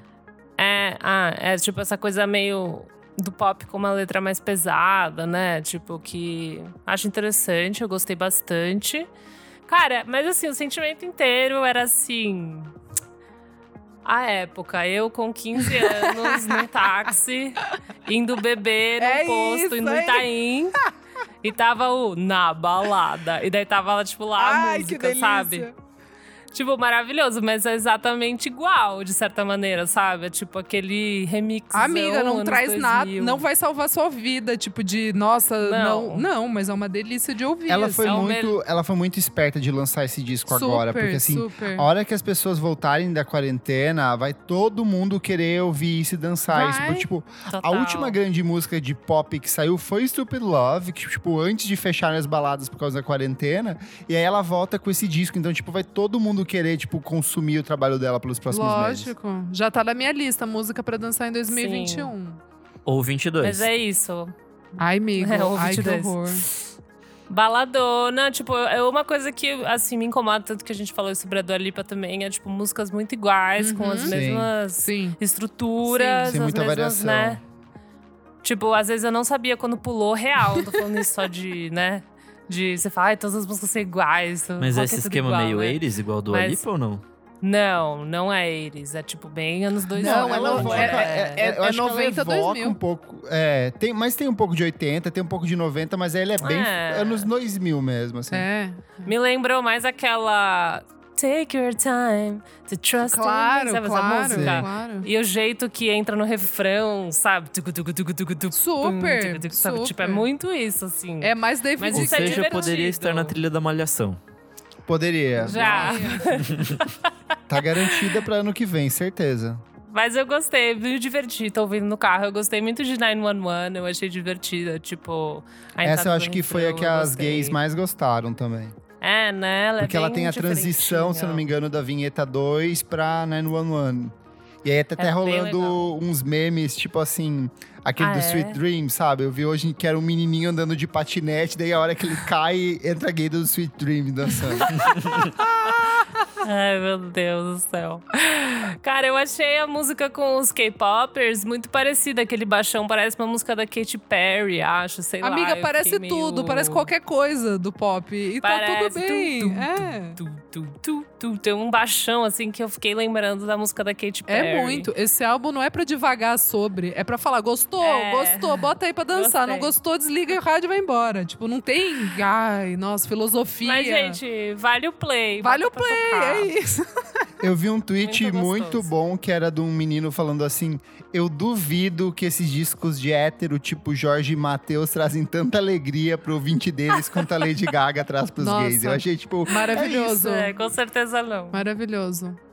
Vai lá, Isa. Segue daí Ah, você, suas Ah, outras. Isa, segue, porque daí eu sigo também. Ah, Esse aqui tá. eu que tava apresentando, mas tá tudo bem. É, então, é, o- Ah, verdade. é isso que eu ia falar. Eu achei que era o Nick. cancelado.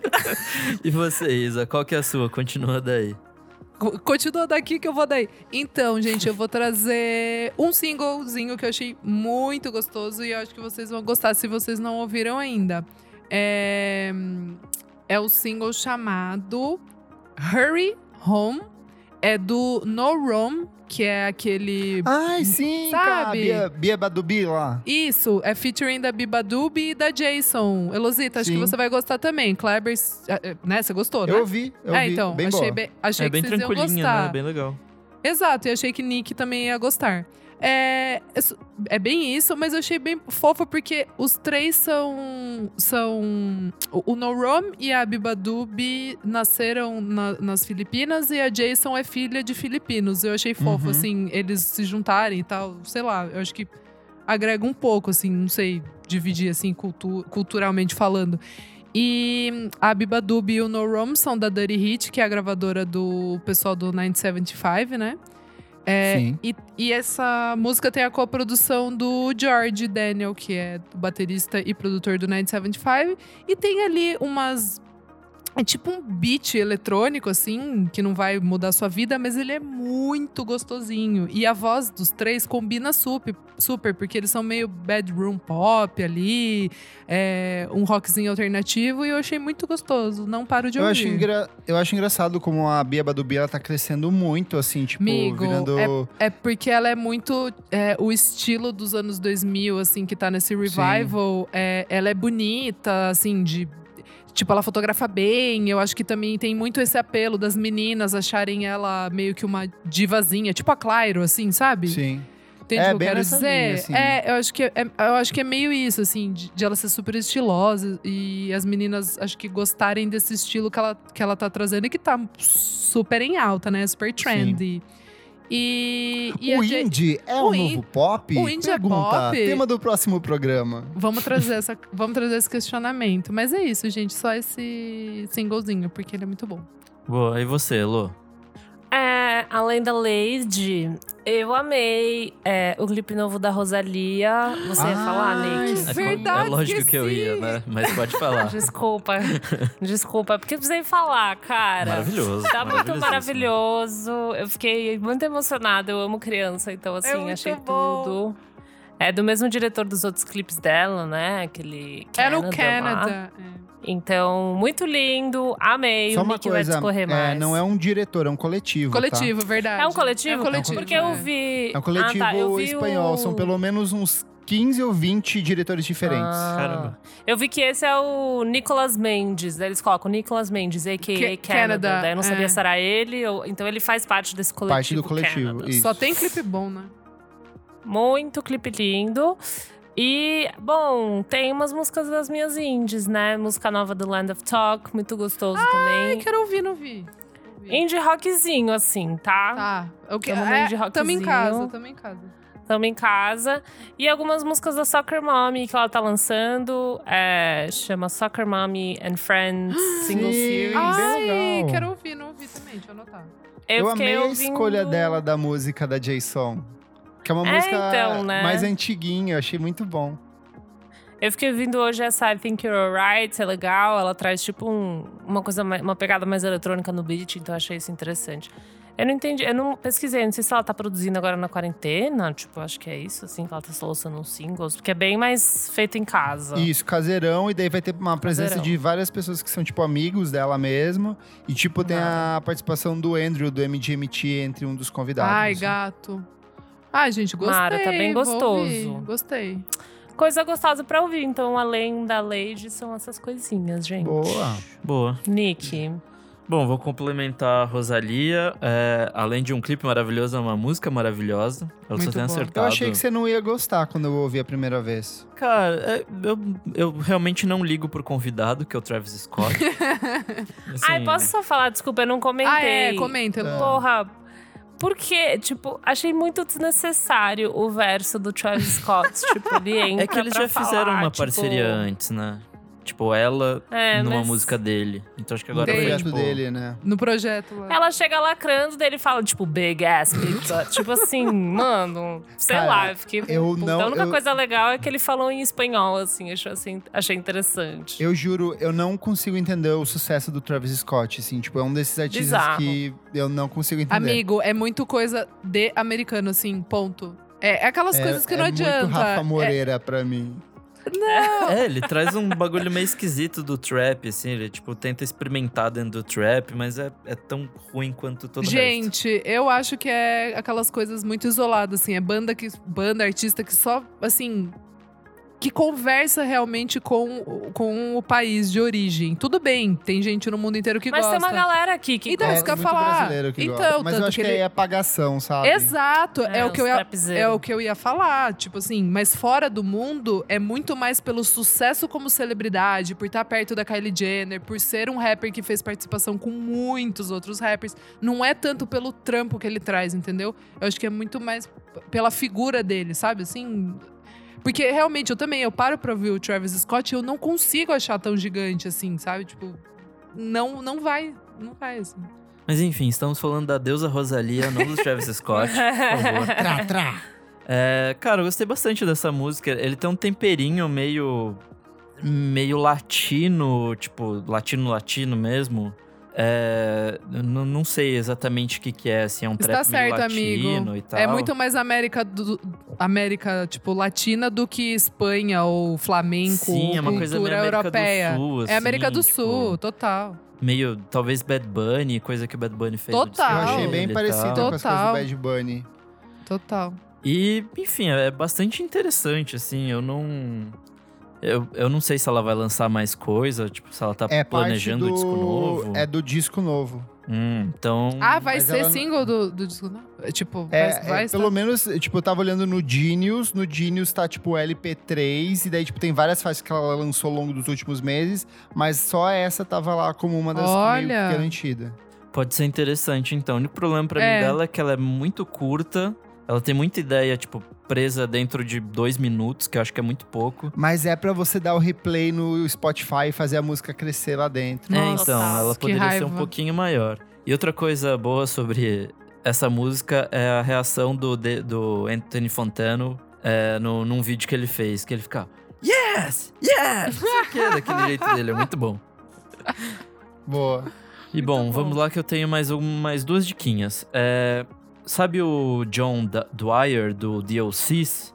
É, durante Ai, os sim. últimos anos, ele ah, tem sim, feito lançou. muita coisa e tá chato pra cacete, porque ele faz muita coisa e muita coisa meio nada a ver. Hum. Mas preguiça. Ou isso Agora- rende um programa. Artistas com muitos projetos e muitos lançamentos. Ai, Sim, super, faz vamos. Tipo King, Ki- tipo King King Gizzard. Gizzard, eu que era muito legal no começo. aí Mano, era muito legal. Nossa, ano, chato. vai pro inferno. T.I. Seagull, tipo, tem vários. Nossa, gente chata, sossega aí, meu. Sossega o reggae, só você. Quer que fica ouvindo você o dia inteiro? Mala. Enfim, deixa eu voltar pra minha dica. Ele Fala, criou um novo supergrupo chamado Bent Arcana, que tem o Keep Malone do TV on the Radio também, e mais uma galera aí Boa. que tanto faz. É. Cara, é um projeto de kraut rock bem setentista, assim. Tipo, eles lançaram uma música que chama The Gate. Ele tem, tipo, mais de 10 minutos. É muito boa, tipo, muito boa mesmo, assim. Bem atmosférico, bem de boas. Bem interessante. Minha próxima dica é a nova do Gernaves, chama Enrompe. Ah, eu gostei, bem boa. É bem atmosférica essa música, uma letra Sim. bem pesada. Apesar de ter sido composta pré-pandemia, acho que ela, ela fala bastante sobre esse tempo de meio que isolamento e tal. É, pelo que eu entendi, ela- é, a letra foi composta enquanto ele tava em Los Angeles, acho que ele tá morando agora. Isso, ele tá morando lá. E aí é meio que sobre isolamento e tal, e tipo, estar só com uma pessoa. Acho que tem um- algum rolê meio assim nessa letra. E eu achei bem bonita, assim. É, É, que bem ele casou, né? Sim, com a.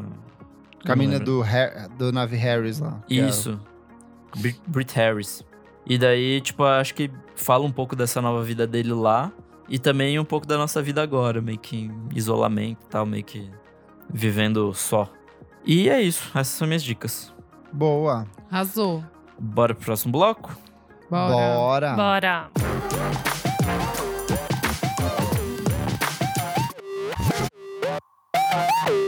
Terceiro e último bloquinho do nosso querido Vamos Falar Sobre Música. O que, que é esse quadro maravilhoso, Elô? Esse quadro a gente traz dicas musicais, pode ser um livro, um clipe, um, um documentário, o que você quiser, que você acha que vale recomendar, não precisa ser de agora. Arrasou, então vai você mesmo. Bom, eu andei cozinhando essa semana, como sempre, e fui ouvir um artista que eu gosto muito, que é o Al Green. Ó. Amo. Chiquérrima. Perfeito, eu não sei se eu já falei muito dele aqui. Eu não vou Não. falar dele agora, mas é que eu estava. Ai, então eu vou falar um pouquinho dele. Conceitinho, amo. vamos lá. É um conceitinho, né? Cara, eu amo o disco. Let's Stay Together. O Let's Stay Together, de É óbvio que 1972. você ama, é a sua cara mais esse disco. Óbvio que eu amo. É meu disco favorito, gente, sério. Não tem nem o que falar. Chiqué, chiquérrima. É muito bom. É muito bom, Let's Stay Together. Nossa, vou até baixar aqui pra tocar depois. É maravilhoso, quem não conhece, vai. Mas assim, eu já ouvi muito ele. Eu sempre coloco quando eu quero. E daí eu fui ver nos relacionados alguma pessoa diferente para ouvir. E me reparei com o Curtis Mayfield, que é um outro que eu Putz. já Ai, Nossa perfeito! Putz, aí, aí. Esse é é muito bom. Eu já tinha ouvido ele um tempinho. Move on up? O primeiro dele, que é o Curtis de 1970. É, é o que tem o Move on up, que é tipo a principal, tipo uma das músicas mais conhecidas dele. mais É, inclusive o Kanye usou como sample. É, do. No Late Registration, acho. Deixa eu pegar aqui. O disco é de 1970 e eu fui ouvindo ele. Ele é um disco muito gostoso que fiquei um pouco impressionada, porque ele é um disco que tem muita percussão. Achei ele meio diferente, assim, dentro do RB, sabe? E É daí que eu ele nem dar... é tanto R&B, ele, é ele entra mais pro soul mesmo, e ele é muito, ele é um dos pioneiros do psychedelic soul mesmo. Que É, tem muito de então. música psicodélica. Ele, tra- ele traz muito de música psicodélica, é, ele traz muito, muita percussão, uma coisa mais afro, que eu achei muito interessante. Sim. assim. É, essas batidas E- também vão entrar como fundamento do disco, né? Tipo, Do disco, do hip hop, todo mundo vai pegar essas coisas ali depois. E daí eu fui ler sobre ele, ele participou daquela banda hum, The Impressions, né? Que era tipo uma banda, um conjunto, assim. Que eles foram um dos pioneiros também a fazer essas, essas canções políticas que depois voou, né? Nos anos 60 e 70, assim. Você trazer a questão do homem negro e carregar tudo isso pra dentro da sua música. E daí é muito interessante ficar lendo sobre a história desse cara, que eu acho que eu fui ver que ele lançou, por exemplo, o primeiro disco dele ele lançou pelo próprio selo, né? Ele, ele quis fazer todo o rolê sozinho. Então, de certa forma, ele não, não tá no mesmo patamar que, tipo, um Stevie Wonder da vida, mas ele meio que deveria estar, sabe? Mas acho que por uma questão de selo, assim, parece que ele não. Miga. Não sei. É, mas eu, só te interromper rapidinho, é que eu tenho também um pouco Hum. dessa- dessas dúvidas, assim. É tipo o Bill Wa- Waiters, que morreu é, mês passado, sei lá. Ele é muito gigante Uhum. nos Estados Unidos. Daí, tipo, a gente meio que não chega pra gente, né? É, tipo, o Kurtz também, assim. Ele é pra, Total. pra meio tá Ele no é mesmo muito grande lá patamar. fora. Ele, e- mas ele é gigante nos Estados Unidos, mas é muito é que louco. o Stevie Wonder, por Mas, exemplo, ele teve é. muita versão brasileira das Isso, dele. exato. Sim. É por isso. É, E daí isso que eu ia falar. É que acaba chegando aqui pro Brasil e pra gente. Pouco. É, aham. Mas você vê um cara, por exemplo, aquela música One Love do Bob Marley, é tipo Uhum. Bob Marley praticamente sampleou ele, sabe? Tipo, então Uhum. ele tem é coautor assim da música. Então, eu fui lendo, lógico que era um nome que eu já conhecia, ele é ele ele ele que escreveu Superfly, ele produziu tudo isso, né? Então, ele é um nome conhecido, Ele é- mas ele é, não é. um nome, tipo, pra gente Sim. Pro aqui nos Estados público, Unidos. não. É, pro Exato. grande público, assim, talvez nos A Estados gente Unidos sim. aqui mas- no Brasil, né? É, não é grande assim, Você eu pros fiquei meio... Estados Unidos. Ah, estamos, eu estou aqui na Flórida. É isso. ele não é, daí eu fiquei meio tipo, nossa. Daí eu fui ler da história dele, ele sofreu um acidente, caiu um, um equipamento elétrico nele, ele ficou paraplégico. tipo, Caraca, isso eu não sabia. é, eu não sabia disso. Ele ganhou Nossa, um Grammy, pesado. ele tava paraplégico. Daí eu falei, gente, meu Deus do céu, quanta vida esse homem viveu. Opa.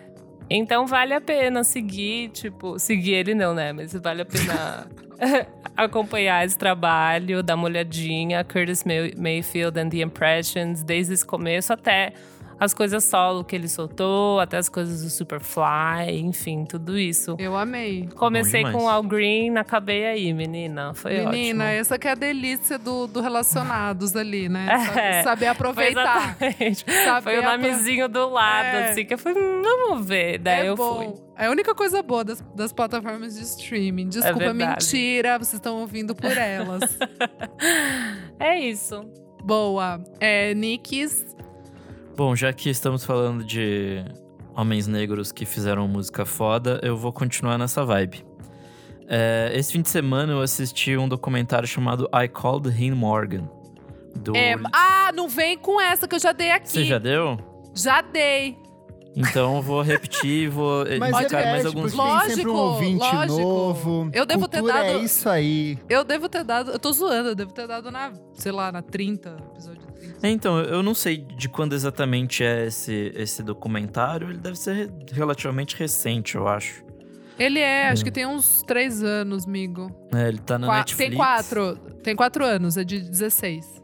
Cara, ele é, ele é bem legal, assim, tipo, ele conta a história do Lee Morgan, que foi um, um trompetista ali dos anos 60 e 70, que basicamente tocou com um monte de gente legal ali da, da cena da Blue Note, toda essa galerinha do jazz ali do, do desse, dessa época. E aí ele tem uma história super, super interessante, assim, que ele foi, Pesada. uma, ele foi um músico que to- começou muito jovem, fez sucesso muito jovem. E aí, em algum momento da carreira, ele se envolveu com drogas pesadíssimas e meio que ficou ostracizado. Até que a mulher, que é, a- que é meio que a protagonista de- desse, desse documentário, encontra ele e meio que revive a carreira dele. E aí, o resto vou deixar pra vocês verem, Sem porque spoiler. é o ponto mais interessante. Boa. Mas enfim, é uma história bem legal, assim, tipo, é bem comovente. é- o fim é bem esquisito, É, malu né? é maluco, né? É. É. maluco, assim. E, enfim, é, também... E aí, nessa... Depois que eu, eu vi o documentário, eu fiquei ouvindo alguns discos dele. E eu quero indi- indicar o Search for the Newland, que é muito bom. Cornbread. E qual mais? E pode ser o Lee Way também, que é uma, uma capa classiquíssima da, da, da Blue Note. Que é toda laranja e tal, tem umas fotos maravilhosas e tal. Só ouçam que esse cara foi muito foda. E é isso. Monstrão. Boa, amigo. Arrasou. Relem- relembrei aqui. Amigo Klebers. Vocês sabiam que notas agudas transformam o sabor dos alimentos? É isso que vamos ver no. no como é que é? No, No Globo Repórter de No hoje. Globo No Globo Repórter. Repórter dessa noite. Eu amo. Então, gente, eu vou dar pra vocês uma receita hoje. Que é a minha receita do doce de abacaxi com pimenta. Que eu acho Ai, que é eu já, boa. já trouxe pra Elo, acho pra Mas vocês como no assim? podcast É verdade isso que momento. você tá falando? É sério. Ah, tá. Eu achei que era É que tem um zoeira. conce- Amo. Não, tem um conceito por Ah, trás. tá. Notas agudas, elas alteram o sabor dos alimentos. Então, se você tá comendo uma Ah. coisa que é meio doce, se você com- tocar alguma coisa que tem um som mais alto, uma nota aguda, ela interfere diretamente no sabor da comida. Você tá Assim como notas mais. as sonoridades mais graves e notas mais baixas, se a comida for salgada, ela vai. é, você vai saborear ela um pouco melhor. Tipo, tem vários testes que já fizeram isso com as pessoas e realmente interfere no sabor. Como encontrar o receita- umami através da música. Exatamente. E aí a minha receita é porque ela se relaciona com três discos que eu vou indicar em sequência pra você ouvir comendo isso. Como que você faz o doce de abacaxi? Você vai precisar. Eu vou deixar toda a receitinha certinha no, no post desse episódio, mas eu vou só falando rapidinho. Você precisa de um abacaxi maduro. Você tem que dar aquela apertadinha, assim, ó, sabe? Sentir que ele tem aquela, dá aquela amolecida.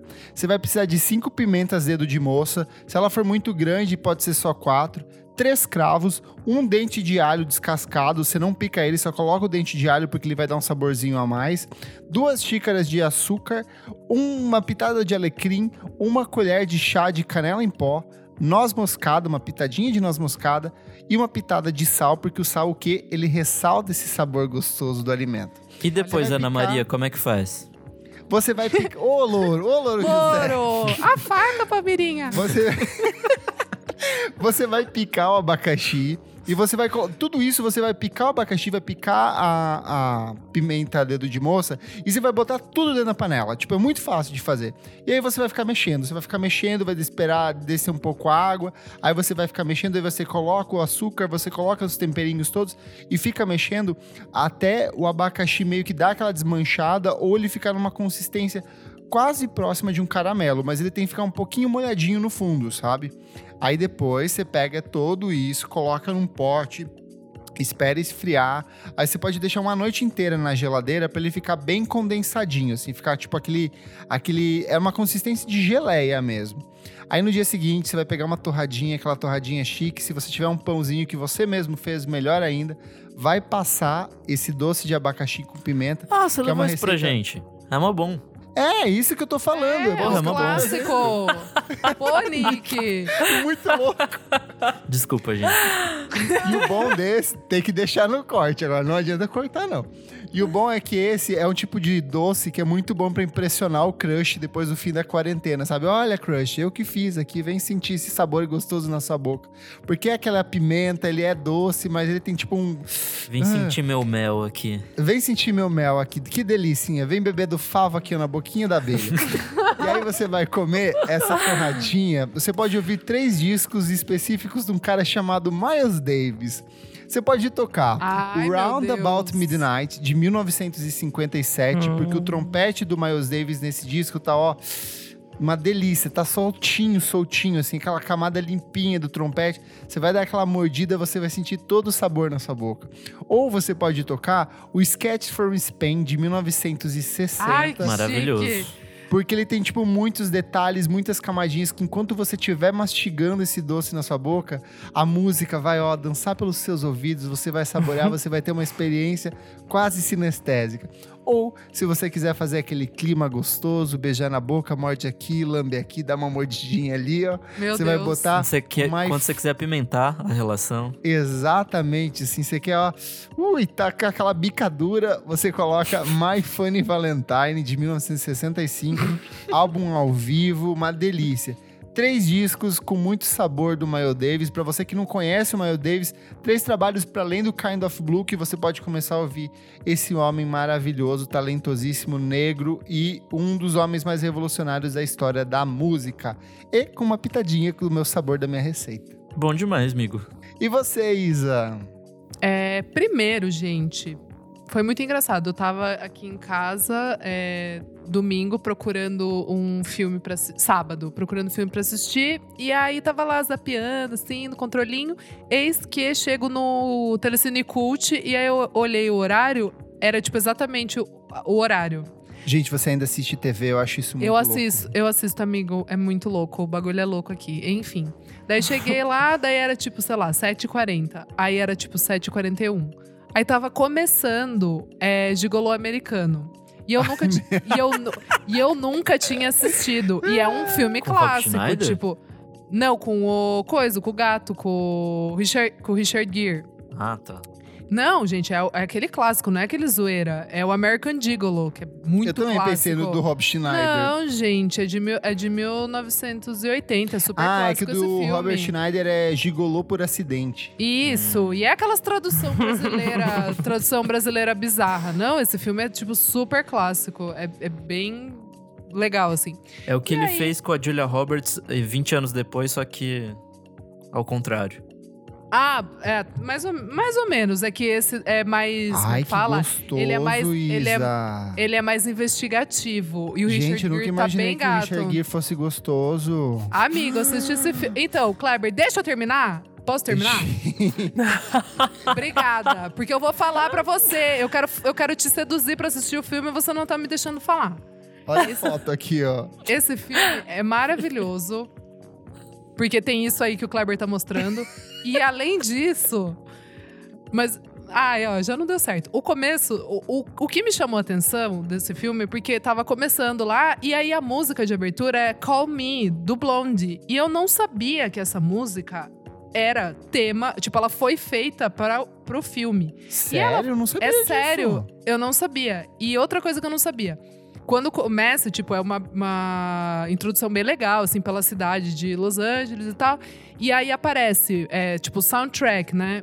George Moroder. Daí eu falei, gente, então é, é Gente. pra eu assistir. Tipo, é, é um sinal pra eu assistir. Porque tava começando o negócio. Daí eu falei, beleza, vou assistir. Aí fui procurar. É, a trilha sonora é dele e é muito, muito legal. Por quê? O Moroder convidou a Stevie Nicks pra gravar o tema da música e ela, e ela disse não porque ela tava entrando numa nova gravadora. Perdeu a oportunidade. Aí ele chamou a Debbie Harry, ele compôs a música com a Debbie Harry. E assim, virou uma das músicas mais famosas do Blonde. Do- é, eu não sabia Exato. disso. Exato. E outra, é muito legal assistir filme, é, tipo, Gente, sei lá, olha essa antigo. foto dele, Isa. Ele é muito. Não, sério. Calma que ainda tem pra você. Que eu ainda vou falar, vou ainda te ganhar. E aí é muito bom, porque o filme inteiro é meio que baseado nessa música. O Moroder começa a fazer umas loucurinhas com o sintetizador em cima da música, assim, em cima da base. Então é o filme inteiro meio que numa distorção dessa música. É muito, muito legal. O filme é interessante. E aí, eis que, Kleber, tem muita referência maravilhosa de balada das baladas gays de LA em 1980. Gente. A, este- a estética do filme é muito legal. Tem, tipo, uns posters do Andy Warhol. As roupas é tipo os looks dos anos 80, assim, perfeitos. Ele é de 1980 mesmo. De 80, aham. E também os cenários, tipo, os restaurantes. É muito legal. Tem, tipo, toda uma ambientação com luzes, tipo, luz vermelha, luz rosa. É muito, muito legal. Eu acho que você vai amar esse filme. Certeza que se o Renan tivesse aqui, ele ia falar. Que ele ama. Gente, esse filme é um clássico. Como vocês não conhecem? Exato! E ele vai fazer faz, você tudo. fala igual. Você fala É igual. impressionante, gente. Eu Ó, acho é o incrível. puro creme. Então, gente, Que medo! ó. daí deixando a palhaçada de lado, que é esse filme, e a música, que é perfeita, a trilha sonora, enfim, eu vou vir tam- também com uma diquinha aqui, que é o Pieces of a Man, do G. Scott Heron, que é assim. Que álbum, né? 1971, Pisa. E ele já começa com a música que acho que é a minha favorita dele, a Revolution Will Not Be Televised. Que pra essa Mais semana. atual do que nunca. Exato, que pra essa semana tá assim, ó. Tá tudo, tá, moçada? Então eu também venho com essa dica aqui. Boa. Solta o play, moçada. Bom demais. É. Recadinhos bem rapidinhos aqui, ó, referentes à última edição do programa. TikTok e os grandes virais da música. A gente perguntou lá para as pessoas quais são as músicas virais que elas conheceram nos últimos tempos, ou a relação dela com esses artistas que viralizaram muito mais pelo meme e a música. E o João Understand respondeu: Misericórdia, tá aí um tema que eu sou 100% por fora, não por falta de oportunidade. Aí eu falei para ele: então o programa foi feito para você, porque a gente explicou bastante como funciona o TikTok, os fenômenos que surgem por lá e outros artistas que surgirem em outras redes sociais. A Júlia Freire 2 falou: Minha vida tá completa com o meu podcast favorito falando sobre o crush Andy Sandberg vulgo, marido da Joana Nilsson. Aleluia, arrepiei. O E por último, gato. O Watanabe Matheus falou: Terry Crews, o embaixador de Calm Me Maybe. É verdade, ele cantava Calm Me Maybe. Não, E, não era se não Come me Maybe. no. Era uma da Vanessa Carlton que ele cantava. No filme Ah, é? das Branquelas. Mas não teve um vídeo dele Making a way down, down, walking back. É, essa aí. Thousand Miles. Mas é que eu acho que Mas ele deve além cantado também, amigo. Ah, é? Sabia não. Eu, eu, eu tenho. É, e se eu não me engano, o- é, tem o clipe do I Really Like You, é o Tom Hanks que canta no clipe da, da Ah, Kylie. é. Meu Deus. É Lembra? mesmo. Isso aí é. Isso aí é. Então é isso, essa foi mais uma ediçãozinha da quarentena. Espero que vocês tenham gostado. Continuem em casa, lavem bem as mãozinhas, lutem a favor da democracia do seu jeito. Eu sou arroba Kleberfac no Instagram, dicas diárias de música todos os dias pela manhã para você começar o dia feliz, ou arroba miojoindie no Twitter. Eu sou. Eu sou a Elo Cleaver no Insta e no Twitter e também Revista Balaclava no Instagram. Eu sou arroba Almeida Dora no Insta e arroba Almeida Dora underline no Twitter. Eu sou o arroba Nick Silva no Twitter, Nick Silva no Instagram. E é isso aí. Não esquece de seguir a gente nas nossas redes sociais, arroba podcast VFCM. Sério, o que, que você tá fazendo que você ainda não seguiu a gente? A gente tem tanta coisa legal que a gente produz. Playlist, entrevista com madrinho, com banda, com um monte de coisa. Por que, que você não tá seguindo a gente ainda? Aproveita e segue a gente nas nossas redes sociais, assina nas plataformas de streaming, qualquer uma, não importa. E se puder, dá o seu dinheirinho por apenas 5 reais por mês. Apoia a gente no padrim.com.br barra podcast VFSM. Muito obrigado pela sua audiência. Espero que você esteja feliz e diverti se divertindo com a gente. E até a próxima edição do programa. Tchau, tchau. E vai ficar Tchau. tudo bem. Tchau. Beijo. Beijo. Tchau, tchau, moçada. Ainda vou te levar Vai. pra outro lugar. Além do